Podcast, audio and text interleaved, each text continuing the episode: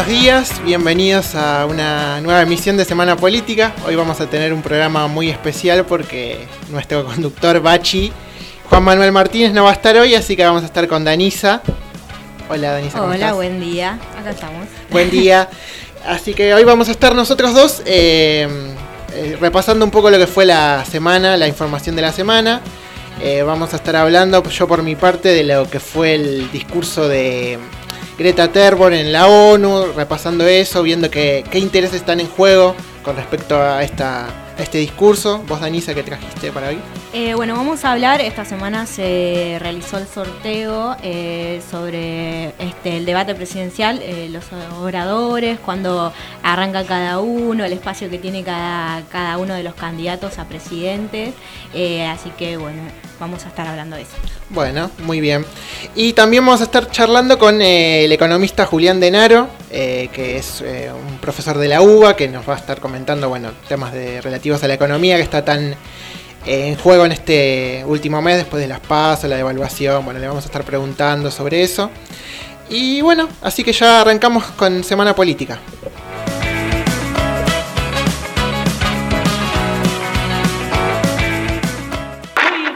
Días a todos los amables oyentes en esta mañana de su radio Inti Radio. Ayayachu kaliyachu walayachu mereya kasekichis. Kay kuskolaktapi ka yatata hawalakta kudapi uyarimani kuda waikikuna panaikuna.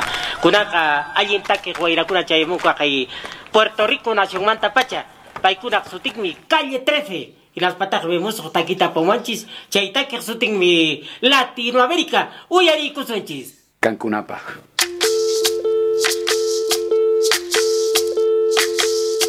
Soy, soy lo que dejaron, soy toda la sobra de lo que se robaron. Un pueblo escondido en la cima, mi piel es de cuero, por eso aguanta cualquier clima. Soy una fábrica de humo, mano de obra campesina para tu consumo. Frente de frío en el medio del verano, el amor en los tiempos del cólera, mi hermano. El sol que nace y el día que muere, con los mejores atardeceres. Soy el desarrollo en carne viva, un discurso político sin saliva. Las caras más bonitas que he conocido, soy la fotografía de un desaparecido, la sangre dentro de tus venas. Soy un pedazo de tierra que vale la pena una canasta con frijoles. Soy Maradona contra Inglaterra, anotándote dos goles. Soy lo que sostiene mi bandera, la espina dorsal del planeta en mi cordillera. Soy lo que me enseñó mi padre, el que no quiere a su patria, no quiere a su madre. Soy América Latina, un pueblo sin pierna pero que camina. Oye, Tú no puedes comprar al viento, tú no puedes comprar al sol,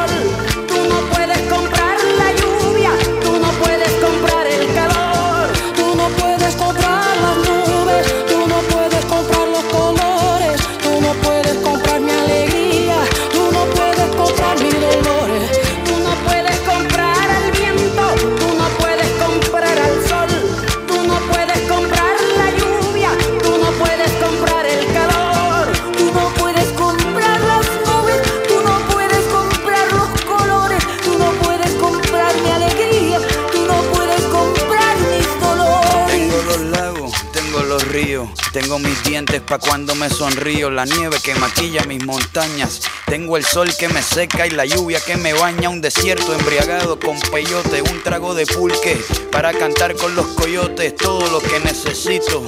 Tengo a mis pulmones respirando azul clarito, la altura que sofoca.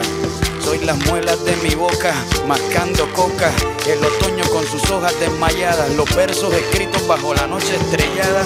Una viña repleta de uva, un cañaveral bajo el sol en Cuba. Soy el mar Caribe que vigila las casitas, haciendo rituales de agua bendita, el viento que peina mi cabello. Soy todos los santos que cuelgan de mi cuello. El jugo de mi lucha no es artificial porque el abono de mi tierra es natural.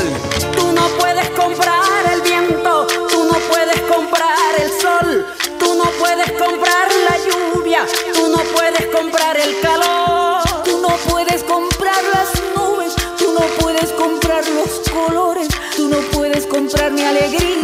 tú no puedes comprar mis dolores. No se pode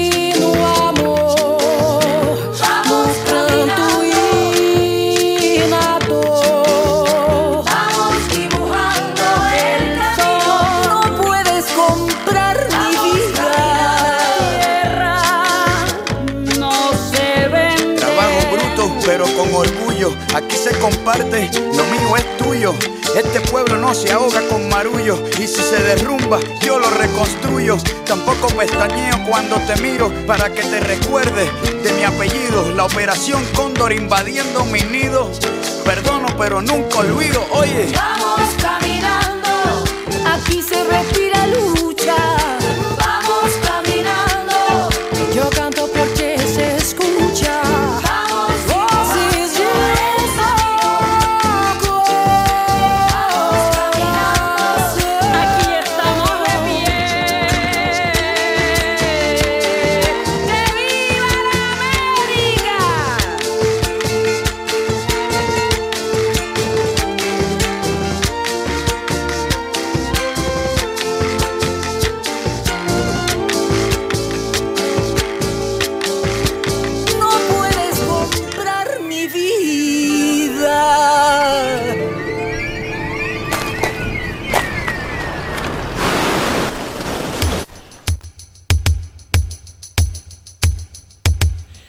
tema que adquirió mucha importancia esta semana fue la ecología y el cuidado del medio ambiente, a raíz del discurso que dio la joven sueca Greta Thunberg en la ONU.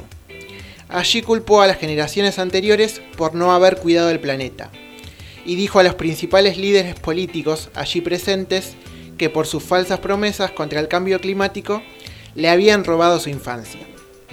En un primer momento podríamos estar de acuerdo con este discurso. Es verdad que existe el calentamiento global, que hay un deterioro de las condiciones de vida de la población por problemáticas del medio ambiente, derivados por ejemplo de fenómenos climáticos extremos, como por ejemplo grandes inundaciones, huracanes, que estamos viendo en diferentes partes del mundo. Pero resulta raro que un adolescente de 16 años terminara hablando nada más ni nada menos que en las Naciones Unidas, con una difusión impresionante. Además, una joven proveniente de un país desarrollado, que son los que más han contaminado el planeta, primero en su propio territorio y luego en los países menos desarrollados a través de la actividad de empresas multinacionales. Más extraño resultó aún cuando denunció a una serie de países, entre los que se encuentran Argentina y Brasil, por haber violado los derechos del niño a raíz de la falta de políticas para el cuidado del medio ambiente y contra el cambio climático. Ni China ni Estados Unidos figuraron en la denuncia, pese a que juntos son responsables del 45% de la contaminación de todo el planeta. En ese ranking de países más contaminantes siguen India, Rusia y Japón. Tampoco ninguno de esos países fue mencionado en la denuncia encabezada por la joven sueca. Es curioso que Argentina, país que es responsable del 0,6% de la contaminación en el mundo, sea mencionada en esa, denun- en esa denuncia. ¿Qué intereses hay detrás de este discurso? No lo sabemos. Sí podemos agregar como un dato histórico es que desde América Latina, por parte de los pueblos originarios, se tiene el cuidado del medio ambiente como una preocupación fundamental desde hace mucho tiempo. También este tema fue abordado hace casi 40 años por importantes líderes políticos. Juan Domingo Perón, al iniciar su tercer mandato, se refirió al tema frente al Congreso argentino. La lucha por la liberación es en gran medida lucha también por los recursos y la preservación ecológica. Y en ella estamos empeñados. Los pueblos del tercer mundo albergan las grandes reservas materiales y de materias primas, particularmente las agotables. Pasó la época en que podían tomarse riquezas por la fuerza, con el argumento de la lucha política entre países o entre ideologías. Tenemos que trabajar para hacer también del tercer mundo una comunidad organizada. Esta es la hora de los pueblos y concebimos que en ella debe concretarse la unión de la humanidad. Es decir, el cuidado del medio ambiente debe estar en sintonía con el concepto de justicia social y con la soberanía de los pueblos sobre sus recursos naturales. Eh, en ese marco también estuvo el discurso que dio el argentino Bruno Rodríguez en, la Asamblea de la ONU, que ahora Danisa nos va a comentar. Sí, Bruno también estuvo eh, sentado ¿no? junto a, a Thunberg y el secretario general de la ONU, Antonio Guterres, y expresó también la indignación que, siente gran parte de la juventud eh, respecto a la crisis climática Y, por ejemplo, una de las cosas que dice es que la crisis del clima y ecológica es la crisis política de nuestros tiempos, la crisis económica de nuestros tiempos y la crisis cultural de nuestros tiempos, ¿no? Eh, resumió eh, Bruno sobre lo que sienten los jóvenes. Eh, él lidera la organización de Jóvenes por el Clima en Argentina y que estuvieron ayer en una marcha y estuvieron haciendo, bueno, sentir su- sus reclamos.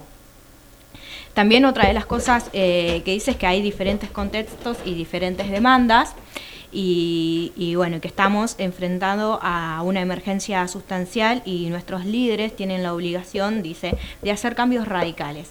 Pero el cambio no sucede generalmente de arriba hacia abajo, sino eh, pasa cuando millones de personas demandan un cambio. Claro.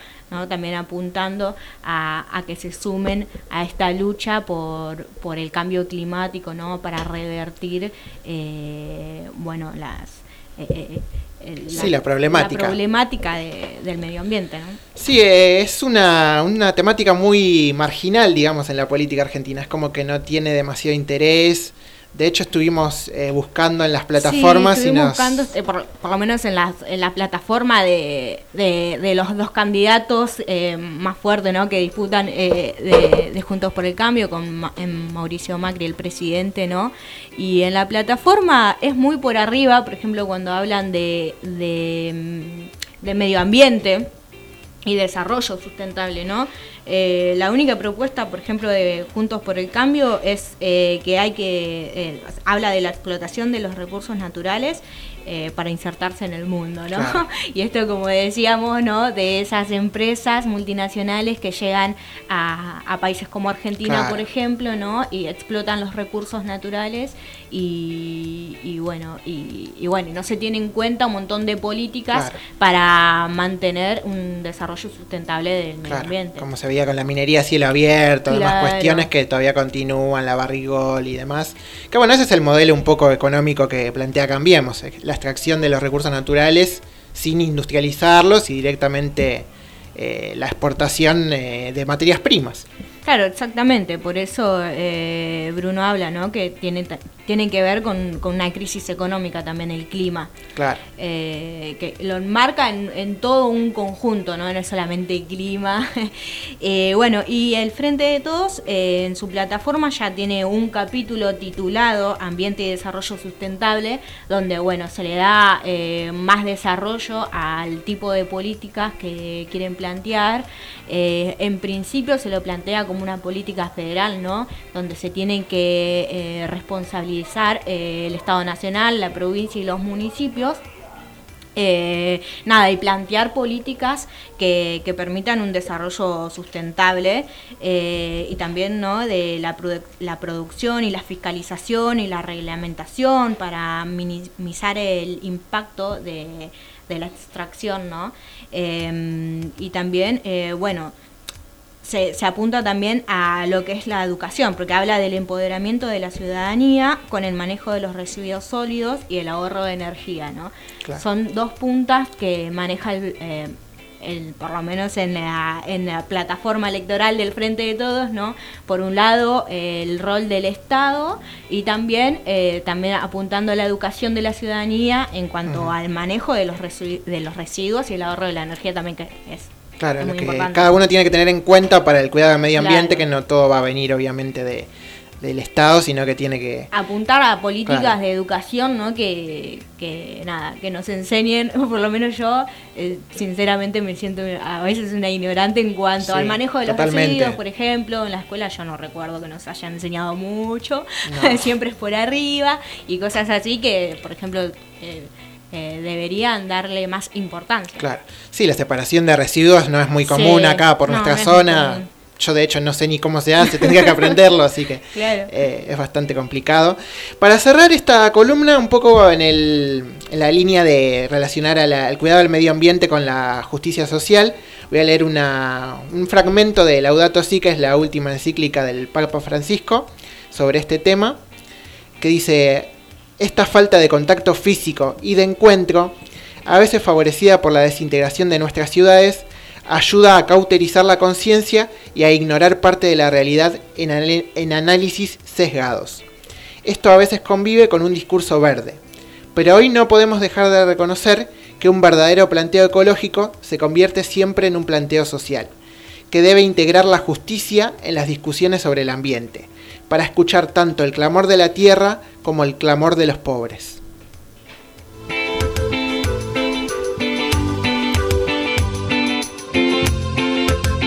Desde Luis Guillón, partido de Esteban Echeverría, provincia de Buenos Aires, República Argentina, transmite AM 1520, La Voz del Sur. Bueno, seguimos acá en Semana Política. Recuerden que nos pueden mandar su mensaje al WhatsApp eh, 11 6896 2340. Y ahora Denisa nos va a comentar eh, un par de mensajes que nos llegaron de los oyentes. Sí, eh, Elena de Montegrande nos escribe y dice, ¿no? Lo que dijo Greta lo vienen diciendo los pueblos originarios eh, latinos desde mucho antes de que ella naciera, dice, pero le- el- lo que hace ruido es ahora porque ella es blanca, burguesa y, euro- y europea, ¿no? Sí. Claro, es un poco lo que veníamos diciendo. Claro, sí. El impacto del discurso. Y Leticia de Lavallol dice, hola chicos, eh, aplaudo a Greta, que tiene tremendos ovarios, que tiene conciencia, ¿no? Es un, Sí, es. es sí, un obviamente. reclamo que ahora la juventud también, viste, como tiene... Claro. eh, se, eh, se incentiva mucho más y en realidad es un reclamo de... Sí, es un reclamo de la juventud, pero también eh, lo extraño es que ella haya de la nada eh, surgido, hay como intereses en juego. Por ejemplo, ella fue mm, en yates de, desde Suecia hasta Estados Unidos, en un yate de un multimillonario. Además, hay diferentes cuestiones que hay que tener en cuenta. Que obviamente el discurso en líneas generales está bien, pero... eh, bueno, ahí ya, como decíamos y, eh, anteriormente, ya los pueblos originarios lo trataron, no es la, la pionera en este sentido. Y hay que tener en cuenta también, como decía, los intereses que están en juego detrás del discurso de ella. Claro, sí, sí. Bueno, en momentos más continuamos con Semana Política.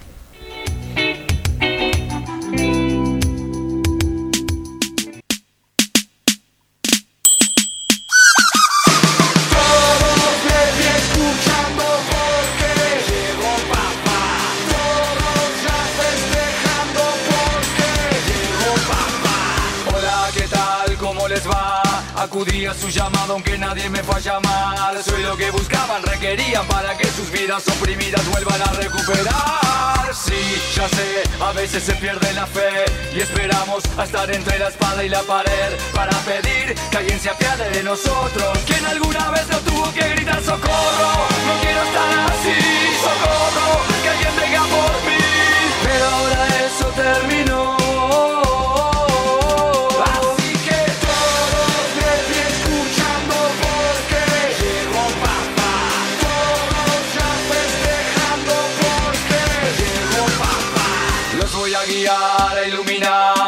de que esa piedra se puedan librar. Porque soy la confianza, soy la esperanza en que el progreso y la bonanza vuelvan a reinar. Y así juntos, hacia adelante, haremos que el cambio sea posible cuanto antes. Y no busco poder,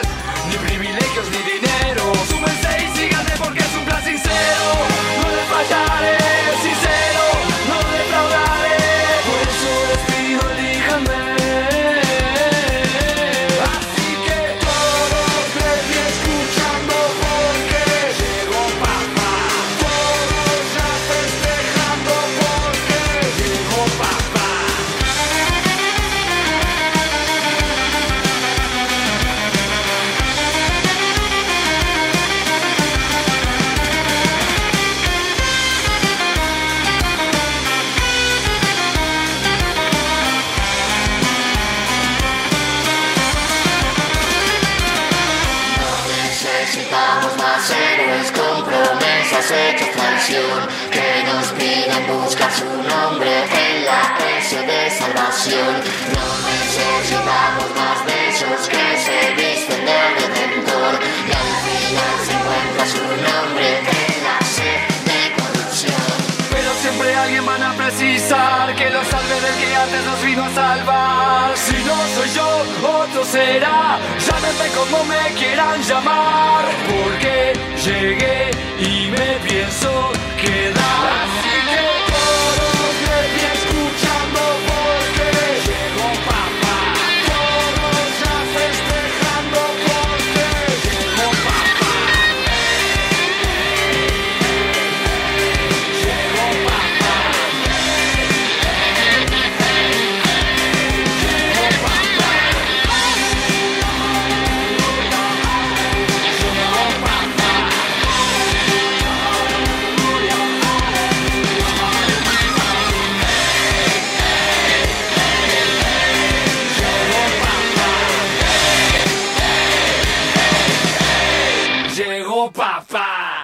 Comunicate ahora con la radio a esta nueva línea directa de oyentes.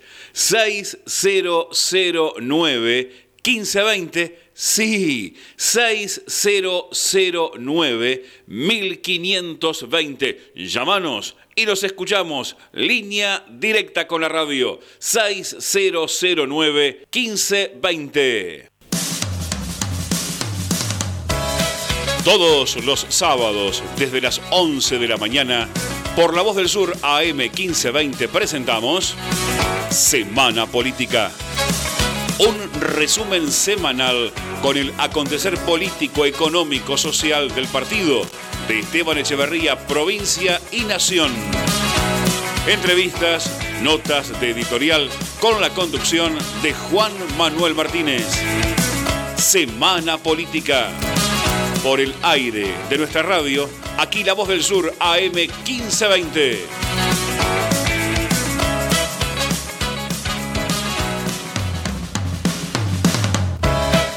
Bueno, seguimos acá en Semana Política. Ahora vamos a ir con la columna de Anisa que nos va a hablar del debate presidencial, cómo se va a llevar a cabo. Sí, esta semana, eh, bueno, la Cámara Nacional Electoral eh, realizó el sorteo para ver, eh, bueno, cómo van a ir, cómo va a ser la intervención de cada uno de los candidatos que va a estar, que van a estar en el debate. Y bueno, en principio se van a hacer dos debates. El 13 de octubre va a ser en la Universidad del Litoral y el 20 de octubre en la Facultad de Derecho eh, acá en la ciudad de Buenos Aires. Eh, bueno, también se, ya se estableció eh, la agenda que se van a tratar en cada uno de los dos debates. Eh, el 13 de octubre eh, los candidatos a presidentes van a estar debatiendo sobre política internacional, economía y finanzas, derechos humanos, diversidad y género y educación y salud van, va a ser la, bueno, la agenda que van a estar debatiendo. ¿No? En lo- cada uno de los debates, eh, Macri, bueno, el presidente va a abrir, eh, va Sí. a, a empezar y bueno, y en el del 13 de octubre, eh, Alberto va a ser el primero en responder cada uno de los temas. Claro. Va a abrir Macri y va a replicar a. Alberto. Eh, eh, va a abrir Macri, va a dar unas palabras porque es el presidente. Claro. Eh, y eh, bueno, cuando se presenten eh, cada una de las temáticas de la agenda, Alberto Fernández va a ser el primero que va a responder a bueno cada uno de los planteos que se vayan dando en el debate. Claro. Y en el segundo creo que también está primero Macri, pero le eh, contesta eh, claro, del Caño, le me contesta Nicolás del Caño, o sea, contesta, abre Claro, es el que hable después de- de después Macri, de, de claro. cada una de las presentaciones. Y bueno, el del 20 de, de octubre eh, tiene otra agenda también, eh, o, o- o sea, otros temas que bueno, van a hablar de seguridad, de empleo y producción, federalismo y calidad institucional y desarrollo social. Van a ser los temas que se van a tratar el 20 de octubre, Sí. más cercanos ya a- al 27, ¿no? Que Claro, una generales. semana antes de las elecciones, de las que falta un mes, ahora 29 Sí. días para las elecciones, por suerte ya estamos terminando esta campaña electoral. Eh, no se sabe todavía quiénes van a ser los moderadores, ¿no? No, Del- se va a sortear, eh, en la semana se va a sortear, eh, bueno, quiénes van a ser, lo que sí es quieren que sea, o sea, cada uno va a tener dos bloques los- el debate, ¿no? Entonces va a tener eh, dos, eh, dos moderadores cada bloque, y bueno, quieren que sea un hombre y una mujer, así que se va a saber eh, en esta semana quiénes van a ser eh, los que participen. Claro. Eh, bueno, van a elegir para los tres debates, si se llega al balotaje, Claro. también va a haber un tercer debate. En el debate anterior eh, fueron todos varones los, los Sí. eh, moderadores. Por, en el balotage, que fue el que, que vi yo, anteriormente había habido otro, pero creo que también pasó lo mismo. Sí. Eran además periodistas de una misma línea ideológica, digamos. Eran Novarecio, eh, Marcelo Bonelli. Si no recuerdo mal, era uno solo, ¿no? En cada bloque. Claro. Si no claro. recuerdo mal. Iban rotándose, uno era Sí. Bonelli, eh, Barili, el de Telefe Noticias, Sí. y creo que eran esos tres finalmente los que condujeron el, el debate del balotage el 15 de noviembre de 2015 Sí. y que, bueno, finalmente desembocó en la, en la elección que ganó el actual presidente. Claro, bueno, bueno, ahora ya se hace por, por ley, Claro. la Cámara Nacional Electoral en ese momento era, eh, bueno, una iniciativa de periodistas de la. Universidad de Buenos Aires, eh, bueno, eh, consultores políticos, ¿no? Fue una iniciativa que empezó así y ahora eh, es por ley y vamos a ver cómo resulta, Claro. porque todos sabemos lo que pasó en el debate anterior, Sí. eh, que es la realidad, se mintió mucho descaradamente. Eh, así que vamos a ver qué es lo que pasa, qué es lo que surge en este, en este debate Claro. este año. Sí, no hay mucho margen para mentir, ya, ya No, conocemos ya las políticas de Macri, ¿no? Pero bueno, este siempre es como un espectáculo televisivo que es muy difícil que alguien pueda resumir lo que va a hacer en un gobierno en tan pocos minutos. Es, Sí, es. Sí, es un tema, ya- es una cuestión rara. sí algo que Es nos tenemos un que acostumbrar sí, en realidad, porque recién pasamos por. Un show que viene de la televisión norteamericana, pero que si vos querés saber lo que van a hacer cada uno de los candidatos, tenés que leer las plataformas y ahí te enterás. Y aparte está la campaña durante un mes, eh, más Claro. allá de los spots publicitarios que vemos eh, en, en los medios o escuchamos en, en la radio, qué sé yo, eh, también van a hacer las entrevistas, o sea, todo el tiempo durante un mes y más de un mes, eh, lo que es un Claro. año electoral, vamos a decir, eh, nos vamos enterando de qué, eh, qué es lo que plantea cada uno de los candidatos a presidente. Y Claro, obviamente, demás. con más calma de la que hay en un debate, que Claro. hay muchos elementos en juego, hay, no sé, por ejemplo, debates históricos en el que un candidato empezó a transpirar porque le daba la luz o qué sé yo, y que supuestamente eso influyó después que- en, el, claro. en el voto del, de los Sería un ciudadanos. indicio de nervios, claro, un indicio de nervios y demás. Pero bueno, creemos que todo va a salir bien y que eh, va a quedar claro qué representa cada uno de los candidatos, ¿no? Sí, también sí, va a quedar ahí claro. Bueno, presidente Macri eh, en principio había pedido apuntes, pero no se puede. Claro. es hojita en blanco e ir anotando en el momento. eh, lo Claro, más que nada para responderle al otro, apuntes, claro. más que nada para, para responder a lo que dice cada uno. Y vamos a ver también si es un poco más dinámico, porque el de la vez pasada tampoco fue tan eh, dinámico en el sentido de respuestas. Era, bueno, se plantea el tema y cada uno, pero casi Sí. al final se contestaron un poco Claro. Scioli y Macri. No podían interactuar entre sí. Claro, entre sí, eso, Claro. a eso. Hasta un momento que, bueno, fue la famosa frase ¿en qué te han convertido, Daniel? Claro, pero casi a lo último, fue, Claro, ¿no? más fue o menos en la... Al finalizar el Al debate. finalizar. Tendríamos que haber traído el audio. Pareces Sí. un panelista de 678, le dijo el presidente, el actual presidente, al candidato de el Frente para la Victoria, lo que era el Frente para la Victoria, Sí. Daniel Scioli. Llegaron un par de mensajes más. Sí, em, Raquel de Montegrande dice que en el debate eh, Alberto le pregunte a Macri para qué pidió plata al fondo y qué se hizo con eso. Eso Sí. puede ir, ¿no? En la economía y finanzas. Claro. Bueno, en realidad puede ir en varios temas, porque se supone que la plata del FMI es, bueno, para, para hacer un montón de, de políticas de Estado que, Claro, que no se hicieron, que fue no más que nada para fuga. sí, fue más que nada para fuga, es verdad. Desarrollo social, ponele, ¿no? Claro, sí, sí, puede entrar en varias destinada en un temáticas. montón, sí. Y bueno, Leandro de Ezeiza dice, al debate no podrán llevar anotaciones, ningún material de apoyo, Macri liquidado. Sí, supongo que va a tener más problemas el presidente con no tener un apoyo, porque siempre los discursos los lee, ya sea por teleprompter o en un papel. Y bueno, en esta, en este momento va a tener que apelar a la memoria y acordarse un poco de lo que hizo. No sé qué, Sí, qué sí, va a encontrar de bueno en eso, pero bueno, sí, este, algo va a encontrar. algo va a ser.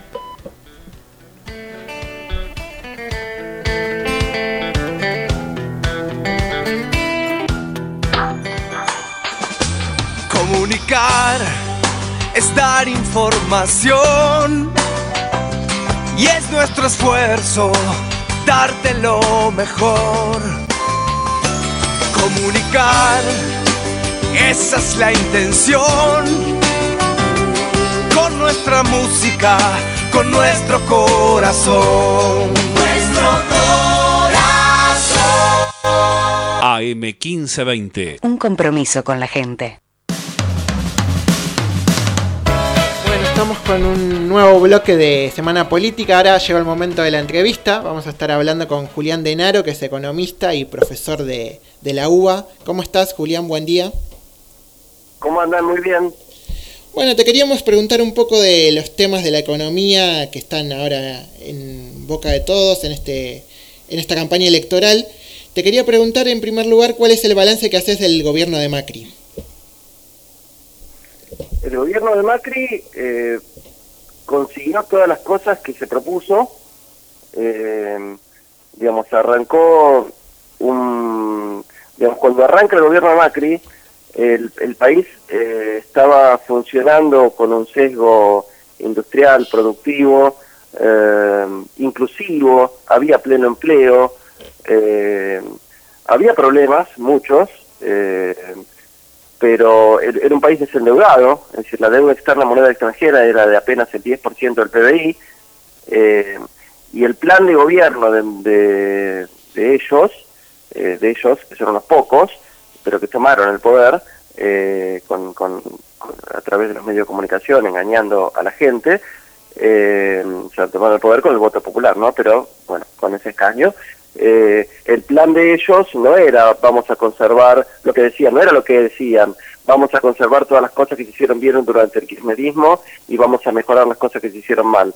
Las cosas, el plan de gobierno de ellos era, como habían dicho en sus propias palabras, eh, bajar el salario, es decir, el salario es un costo para la empresa que hay que bajar lo mínimo posible, todas esas cosas, Eh, destruir la industria, eh, desmantelar eh, el Estado, es lo mismo, exactamente el mismo plan económico, solo que mucho más rápido que lo que fue la dictadura cívico-militar del 76 al 83 y el- la convertibilidad de Caballo del 91 al 2001 que incluyó gobiernos de Menem y eh, de la Rúa. Ese era el plan, era un plan de endeudamiento y lo consiguieron, lo consiguieron, es decir, arrancaron con un país que venía de cuadruplicar el PBI, porque el PBI en el 2003 era 150 mil millones de dólares y en el 2015 era 600, mil, lo digo redondeado, ¿no? 600 mil millones de dólares, o sea, Argentina cuadruplicó su PBI, incluido el PBI que nos robaron, este y, y la deuda externa había bajado del 160% al 10%. Y ellos hicieron eh, que el PBI baje a las, a las dos terceras partes, o sea, porque ahora el PBI es más o menos 400 mil millones de dólares, eh, y, y la deuda externa ascendió del 10 al 60% porque ahora están más o menos 250 mil eh, millones de dólares. Es decir, está claro que es un plan de gobierno lo que vinieron a hacer y, tu- y lo hicieron bien, tuvieron, tuvieron éxito, tuvieron éxito sin ninguna duda. Hola, Julián, Dani ya te habla. Sí, Eh, sí, hola. Te quería preguntar, ¿no? Eh, como, como estabas desarrollando, ¿por qué fue tan mala la experiencia de Macri y qué, o sea, qué características tuvo diferentes de otros gobiernos neoliberales? A ver, ¿por qué, a ver, ¿por qué mala la experiencia de Macri? O sea, el, el gobierno de Macri fue exitoso en cuanto a que se consiguió sus, sus propósitos.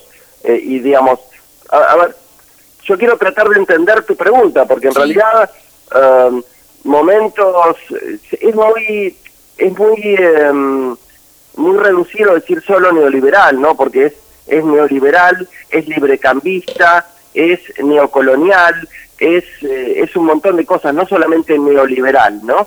Em, es un es un conjunto de cosas que tienen que ver con un plan de destrucción eh, y digamos lo que pasó, claro, digamos, eh, eh, hubo, digamos, el plan de destrucción que, que se puso con fuerza dos veces antes, es decir, con la dictadura y con, del 76 al 83 y con, y con los eh, 10 años de convertibilidad, eh, bueno, hicieron mucho daño, han, de- han, han desmantelado el país, lo, dejaron hecho cenizas, eh, no, no, lo que pasa es que, bueno, sí, claro, este, este tipo en cuatro años y, a- y agarrando un país que estaba mucho más sano que, que, mm, este, que en el 76, que venía ya, digamos, de, de unos cuantos años, digamos, de, de haber parado el, el- la industria, eh, que ya estaba con una, con una incipiente inflación, malestar social, eh, digamos, y, y en el año 91, en el año 89, cuando Menem agarra el gobierno, estábamos con hiperinflación, estábamos en, en cesación de pagos, es decir, este tipo agarra un país, eh, este tipo, estos, ellos, ¿no? Eh, el poder, Sí. agarra un país mucho más sano porque no tenía ni hiperinflación, no tenía alto desempleo, no tenía destrucción de industria, sino todo lo contrario. Estábamos poniendo dos satélites, dos satélites nuestros en, en, en, en- órbita, eh, teníamos pleno empleo, teníamos el salario más alto de Latinoamérica y las jubilaciones más altas de Latinoamérica. Eh, O sea, estaba, estaba con un país mucho más sano, por lo tanto, digamos, el sí, es verdad lo que vos decís, que, que el daño fue mucho mayor, ¿no es Claro, cierto? en Sí, cuatro sí, años. mucho más rápido. Sí, sí. O sea, du- claramente duró mucho menos. O sea, en los 90 fueron eh, dos gobiernos, ¿no? Y ahora en cuatro años eh, fue totalmente desastroso. Sí, sí, sí, sí, sí. Sí, en tan solo cuatro años ha generado una, una destrucción, eh, una destrucción bastante eh, eh, terrible que lo, que lo que lo vamos a tener que reconstruir, ¿no es cierto? Obviamente. Y justamente en ese ámbito de la reconstrucción, ¿cuáles son los desafíos de la economía en un eventual gobierno de Alberto Fernández? Los desafíos son volver a, digamos, eh, volver a tener eh, pleno empleo, volver a tener salarios altos y volver a tener un Estado que dirija eh, su- sus recursos hacia la, producción y el empleo, eh, hacia la inversión social y no hacia la fuga eh, de, especula- de especulativa financiera que tiene que ver con, con endeudamiento, que tiene que ver con enriquecimiento de unos pocos que han jugado a la bicicleta financiera, eh, co- como decíamos con tu compañera, eh, a, a la mayor velocidad de la historia, ¿no? Porque esto, esta bicicleta financiera que consiste en ingresar dólares al país, pasarlos a pesos libremente y con total libertad, por eso querían salir de, del control del Estado sobre el, sobre el mercado de divisas, poner los dólares en pesos, los pesos colocarlos a altísimas tasas de interés, que esa masa de dinero eh, engorda rápidamente y poder comprar, recomprar dólares eh, cuando, cuando quieran y volver a retirarlo del país libremente y con total libertad, ¿no es cierto? Esa es la libertad que querían. Eh, de modo que, eh, de modo que, bueno, los recursos del Estado, en vez de ser asignados hacia, hacia la inversión social, son asignados hacia pago de intereses de enriquecimiento de unos pocos, no de unos pocos, porque somos 45 millones de argentinos que, eh, que estamos pagando el enriquecimiento de unos pocos. No sé si se entiende ese concepto. Sí, sí. Eh, el jueves Alberto Fernández estuvo eh, hablando, estuvo tuiteando también, ¿no? Que en un, en un posible gobierno, ¿no? De, del Frente de Todos, eh, planteaba que lo primero que hay que hacer es, bueno, una, una reunión entre gobiernos, empresarios eh, y trabajadores representados por los sindicatos, ¿no? Y nada, para ver eh, para, para ver la problemática que hay y salir a, a- hacia una solución entre todos. ¿Qué, ¿A vos qué te parece que cuáles medidas son impostergables ¿no? para poder crecer y para bueno lograr esto, ¿no? el, el- el pleno empleo en, principio ¿no? y redistribución de la riqueza? Sí, eh, lo, lo- lo dijiste muy bien eh, y para eso es necesario justamente dar dar seguridad, dar, dar garantía a, a ciertos sectores que han perdido mucho. Entonces, eh, la forma de, eh, de conseguir eh, que, que, que el empresariado argentino eh, pueda invertir eh, pueda apostar a la producción y al empleo nuevamente es justamente a través de lo que se llama pacto social, a través de un acuerdo multisectorial de la economía, eh, donde todos eh, tenemos que eh, pensar en un largo plazo y no en un manotazo de dinero cuando está, ¿no? ¿Es ¿Cierto? Suponete, hay plata en la calle, ah, bueno, subimos los precios y nos enriquecemos en dos minutos. No, no, no, pará. Pará porque esto tiene que ser un plan de largo plazo. Un plan de largo plazo con una reconstrucción muy seria de este país eh, para que esto no nos vuelva a pasar nunca más. Y para que esto no nos vuelva a pasar nunca más, tiene que haber un tejido, un entramado muy sólido, muy fuerte y muy solidario y, y con, con- un sentido eh, socialista, nacional, popular, inclusive, industrial, tecnológico y científico. Entonces, para que todo eso pueda, eh, pueda erigirse con, con, fuerza, eh, tiene que haber eh, lo que bien llama nuestro próximo presidente Alberto Fernández, un, un pacto social, un acuerdo social entre los distintos sectores de la economía, por supuesto. Uno de los puntos que va a jugar en contra de esta reconstrucción es la deuda externa, ¿no? que es muy, muy alta con relación al PBI. Y una de las políticas que surgió en estos últimos días es la reprogramación de la deuda, que se dice a la uruguaya. ¿En qué consistiría esto? Mira, eh, si, si no se hace una reestructuración de deuda, Argentina no va a estar en condición. Hay dos cosas. Uno, si no se hace una reestructuración de deuda, no se puede pagar lo que hay que pagar. Entonces, Argentina entraría en una situación de pagos que no le conviene a nadie. A nadie le conviene.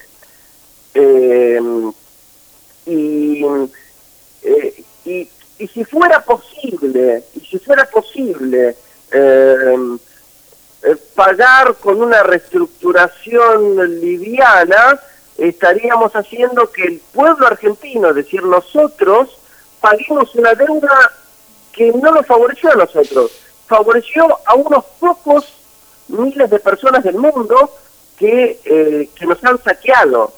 Argentina fue saqueada, saqueada fue, fue la Argentina. Entonces, eh, ¿por qué 45 millones de personas tenemos que eh, pagar que nos, que nos saquearon?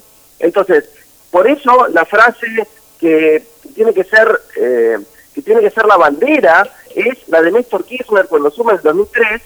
Si quieren que los muertos no pagan, si quieren que les paguemos, déjennos crecer. No vamos a pagar las deudas del pasado con el hambre de nuestro pueblo. Lo más urgente que tenemos que solucionar es el hambre de nuestro pueblo.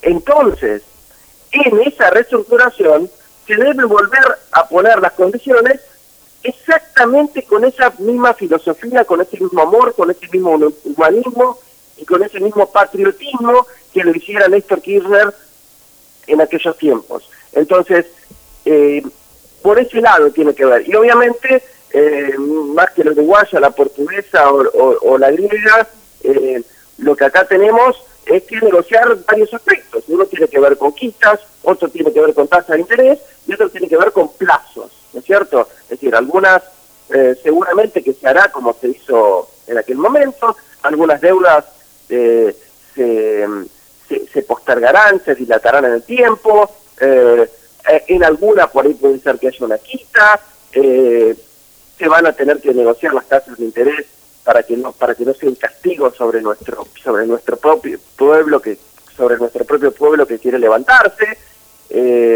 y eh, y también porque esto quedó a la vista del mundo esto está muy a la vista del mundo eh, muy a la vista del mundo mucho más que en otra época mucho más que en otra época porque todo el mundo habló de nosotros todo el mundo habló de nosotros como el país que más se desendeudó desde el 2005 al 2015. Todo el mundo habló de nosotros. Argentina fue el país que más se desendeudó en todo el planeta. Y todo el mundo habló de nosotros, todo el mundo habló de nosotros, que Argentina fue el país que más se endeudó en el mundo desde el 2016 al 2019. Está muy a la vista del mundo esto. ¿Y quién se enriqueció? ¿Los 45 millones de argentinos o unos pocos miles que saquearon al conjunto del país? Esto está muy a la vista del mundo. Bueno, muy bien, Julián, te agradecemos mucho esta conversación.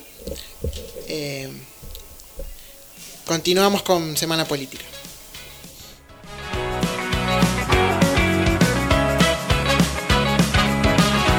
Comunicate ahora con la radio a esta nueva línea directa de oyentes.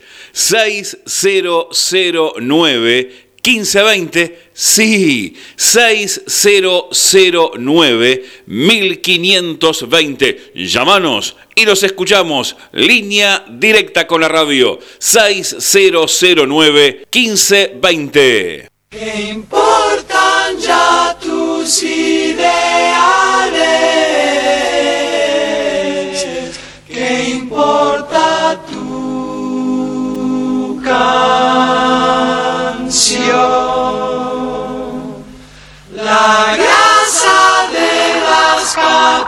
Ah!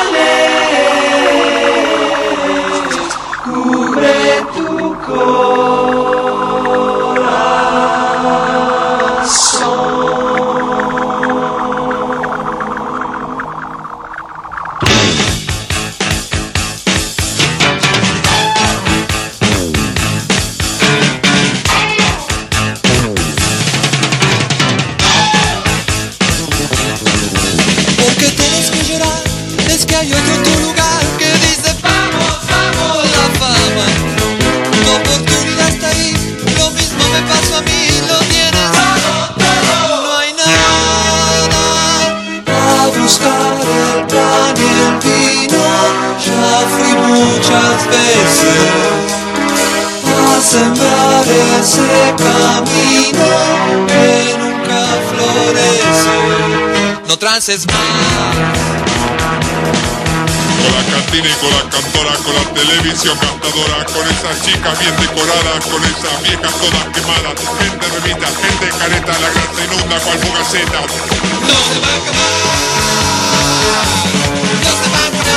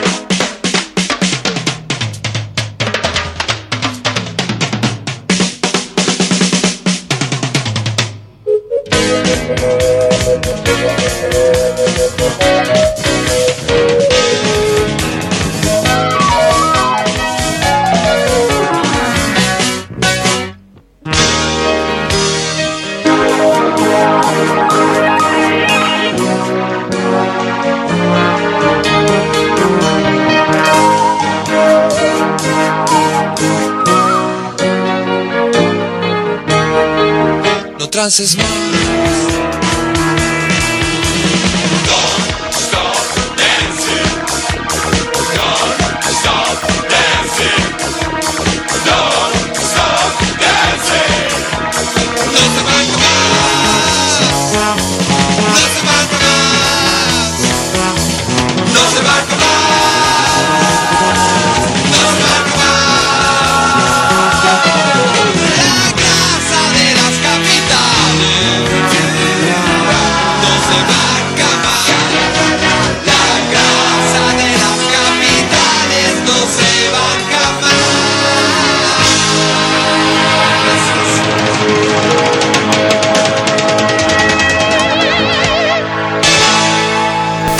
Luis Guillón, partido de Esteban Echeverría, provincia de Buenos Aires, República Argentina, transmite AM 1520, La Voz del Sur.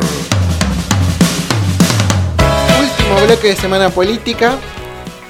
10 minutos faltan para las 12 del mediodía, 19 grados es la temperatura en este momento. Un día que parece que va a ser lindo, un buen fin de semana vamos a tener. Primaveral en Buenos Aires.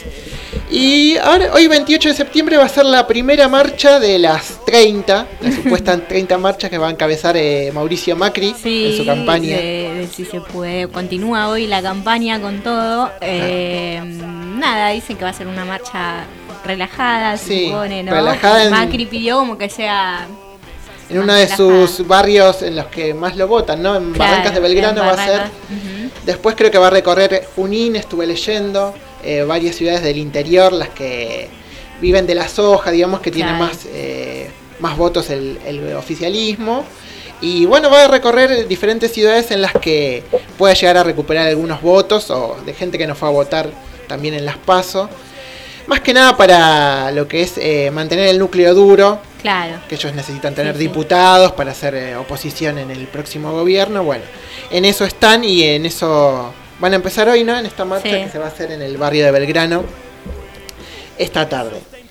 Eh, después les comentamos el libro de nuestro entrevistado, de Julián Denaro, que está sacando un nuevo libro que se llama Argentina entre las disputas de poder, que un poco narra lo que fue el periodo, el último gobierno kirchnerista, el último gobierno de Cristina, y el primer gobierno de, de Mauricio Macri, cómo influyó la política en la economía y las disputas de poder. Siempre se habla de la puja distributiva como una de las causas de la inflación. Bueno, este, un poco está hablando de eso en el, en el libro que está presentando ahora nuestro entrevistado que charlamos hace un rato. Así que bueno, estamos terminando ya, ya. ya este programa sin nuestro conductor. Le mandamos un saludo. Sí, le mandamos un saludo que nos debe estar escuchando. Estaba con una actividad en su universidad de, de Avellaneda. Eh, y bueno, el próximo do- sábado ya vamos a estar acá con el equipo completo. Ahora los dejamos con Cambalache, que es el próximo programa, que está acá en La Voz del Sur, con compañeros de la Universidad de Lomas. Tanto Danisa como yo somos estudiantes, va, yo ya me recibí, pero ella sigue siendo estudiante de la carrera de Comunicación Social de la Universidad de Lomas. Así que estamos todos de, de nuestra casa, menos Bachi que no está hoy, que es de la Universidad de Avellaneda. Hoy somos todos de la Universidad de Lomas. Así que bueno, a disfrutar del sábado. Sí, a disfrutar. Tomar solcito. Sí, a tomar sol. A la playa. Hacer un picnic, disfrutar la primavera que está arrancando. Y nos reencontramos el próximo sábado a las 11 de la mañana acá en La Voz del Sur. Que es este, el único sitio para vivir. Y en las elecciones siempre vamos a votar.